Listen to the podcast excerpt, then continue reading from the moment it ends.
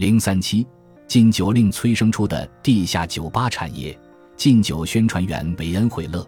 法令的推行充其量只能算零零落落，只偶尔有些机关会认真对待。一九二五年三月，一名成功的律师埃莫里·巴克纳成了纽约的禁酒令执法员。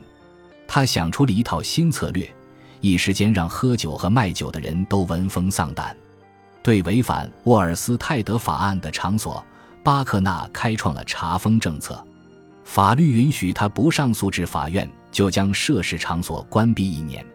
此前，执法官只能逮捕几个无伤大雅的服务员和调酒师倒霉蛋，但现在巴克纳的做法击中了酒吧老板的利润线，足以让他们感到肉疼了。巴克纳宣布要关闭纽约数千家地下酒吧，并从最出名、最抢眼的地方着手，比如由塔克萨斯吉南经营的埃尔菲伊俱乐部，还有欧尼梅登的银拖鞋。这是对城里成熟酒客们的直接攻击，酒客们表现出了近乎恐慌的反应。好在对俱乐部而言，危机只是暂时性的。禁酒令带来了太丰厚的利润，让他太容易被击溃了。至少有多家俱乐部以查禁作为掩护，他们让正门一直锁着，而从十分不起眼的后门欢迎主顾们回来。另一些俱乐部则搬到新地方，换个新名字。所以，爱妃俱乐部就变成了德尔菲伊俱乐部、菲伊歌舞团、银泰俱乐部、修道院俱乐部、皇家沙龙和三百俱乐部。尽管大家都知道他们的幕后东家还是那位漂亮的老板娘，吉南是个颇具传奇性的人物，来自维科市。一九二七年时，他四十三岁，一头金发，笑起来牙齿闪闪发亮。他特别爱侮辱自己的主顾。尤其是在他们不肯大把花钱的时候，他也因此备受顾客喜爱。他的口头禅是“你好，蠢货”。他的大多数俱乐部都小而紧凑，舞娘们衣着暴露，几近裸体，大多年轻的令人咂舌。卢比基勒在十四岁时从吉南手下出道，三年后离开，嫁给了喜剧演员阿尔乔尔森。和其他许多人一样。乔尔森被基勒苗条的身材和轻微的小结巴给迷得神魂颠倒。吉南手下的另一位舞娘卢比史蒂文斯后来成了大明星芭芭拉斯坦威克。吉南在俱乐部里充当司仪的角色，他对自己的姑娘关爱有加，但并不把他们的才华太当回事。现在这个小妹子还算不上歌手，他这么说，她是通过函授课程学唱歌的，还漏上了好些课。但她是全场演出里最可爱的小姑娘，所以我希望大家给她来点热烈的大巴掌。据说“来点热烈的大巴掌”就是极南首创的说法，所以极南的俱乐部被查封成了城里的一件大事。一九二七年，百老汇的剧院大亨舒伯特三兄弟为此专门排演了一出关于他的滑稽剧，名字就叫《查封》。由于俱乐部随时有可能关门。自然只舍得用最少的钱搞店内装修，顾客们对此似乎也并不介意，只要能喝到不错的酒水。对酒店这类更为公开、需要长期经营的地方，选址范围就小得多了。禁酒令生效之前，尼克伯克酒店附属酒吧每天能有四千美元的收入，这可不容易找到替代渠道。没了酒吧收入，尼克伯克便破产了。最先创造出曼哈顿鸡尾酒的曼哈顿酒店也倒闭了。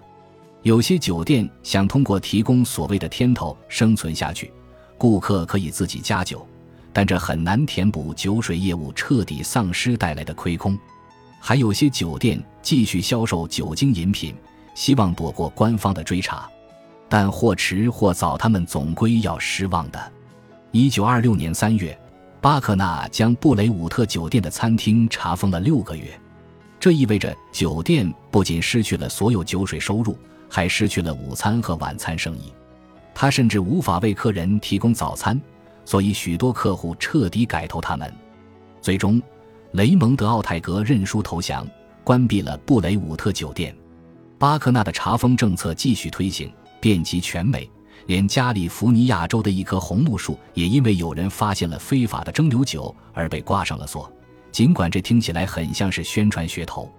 总之，在最严的1925年，美国各地的禁酒机构查封了近4700个涉嫌卖酒的场所。有趣的是，巴克纳其实并不认同禁酒，他承认自己之所以执法，只因为法律就是法律，而不是出于任何道德信念。我对他不太感兴趣，但他是个法律问题。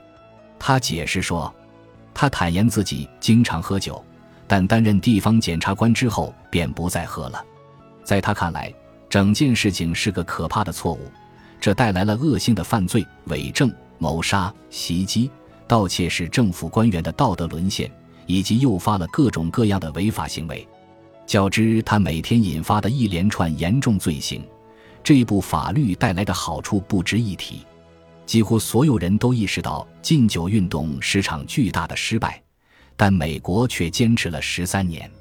富兰克林·亚当斯在《纽约世界报》的热门专栏指挥塔里写了一首诗，完美的捕捉到了官方的态度：禁酒令可怕的砸了锅，我们乐意；他阻止不了想要阻止的事，我们乐意；他留下了一条黏糊糊的贪腐途径，他让我们的土地充满恶与罪，他的禁令分毫不值，可我们就要支持他。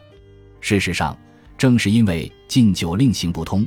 惠勒及其支持者才坚决要求政府往工业酒精里加入毒药的，也有加入其他变性剂的，比如肥皂水和清洁剂，同样能让酒精无法饮用。